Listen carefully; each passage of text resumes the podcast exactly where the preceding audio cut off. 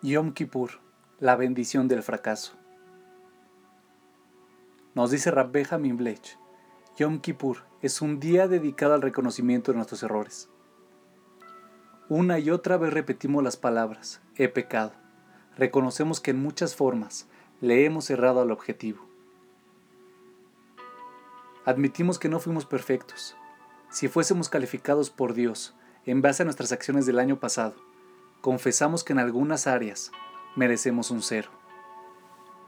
Y sin embargo, ¿alguien ha visto una calificación como esa en nuestra cultura contemporánea?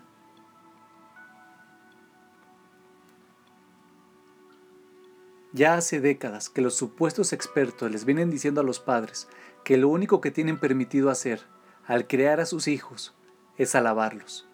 La crítica siempre es destructiva para la autoestima. Y la autoestima es el valor más grande que debemos transmitir a nuestros hijos. Hazlos sentir bien sobre sí mismos, así se sentirán felices. Nunca los cargues con el veredicto de que han fallado en cumplir algún objetivo. Nunca les bajes el ánimo diciéndoles que podrían haberlo hecho mejor. Recompensas y no críticas ni castigos son lo que los niños necesitan para convertirse en adultos responsables. La profesión de maestro fue también lentamente arrastrada por esta filosofía, de alabanza a cualquier precio, sin ningún recuerdo de fracaso. La inflación de las notas convirtió a todo el mundo en erudito, porque hizo lo mejor que pudo, y si no obtuviera una nota excelente, se sentiría mal. La mención de honor fue eliminada en muchas escuelas, porque quienes no la obtenían sentían una baja de autoestima y no se veía bien reconocer que algunos no eran tan perfectos como otros. Escuelas más liberales eliminaron los deportes competitivos, o si los tenían, rechazaron registrar los resultados, para que nadie tenga alguna vez que admitir ser un perdedor. Y si el secreto real del éxito es el fracaso, y si necesitamos llevar el marcador en nuestras propias vidas y reconocer nuestros errores, nuestras debilidades y nuestras fallas para poder mejorar y convertirnos en lo que somos capaces de ser.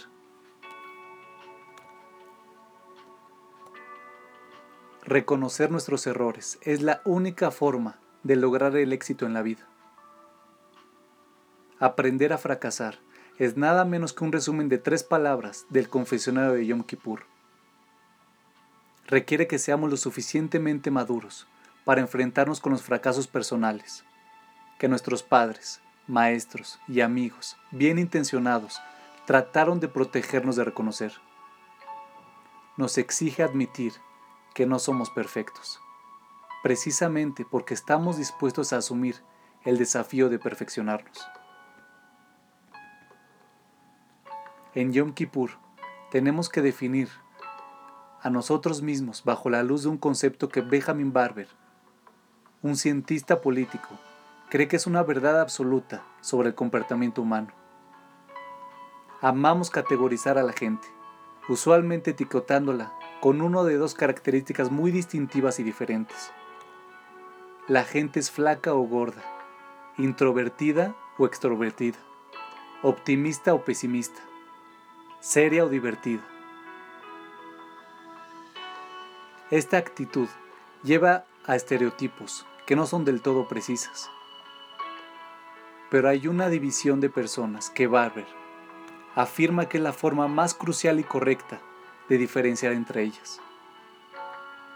Él dice, no divido al mundo entre el débil y el fuerte, ni entre los éxitos y los fracasos, quienes lo logran y quienes no. Divido el mundo entre los que aprenden y los que no.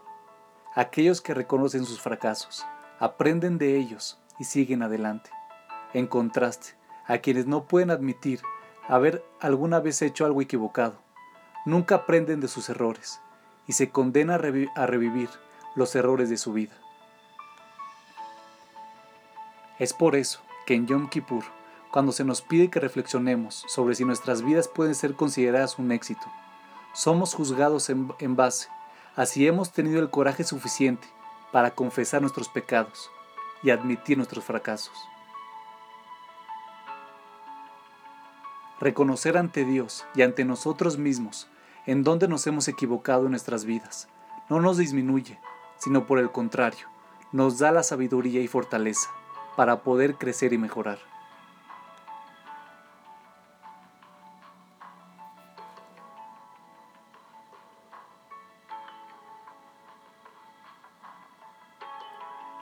Samuel Ayakama, ex senador estadounidense del estado de California y especialista en semántica, nos alertó sobre una importantísima distinción entre dos palabras que la mayoría de nosotros asume como idénticas.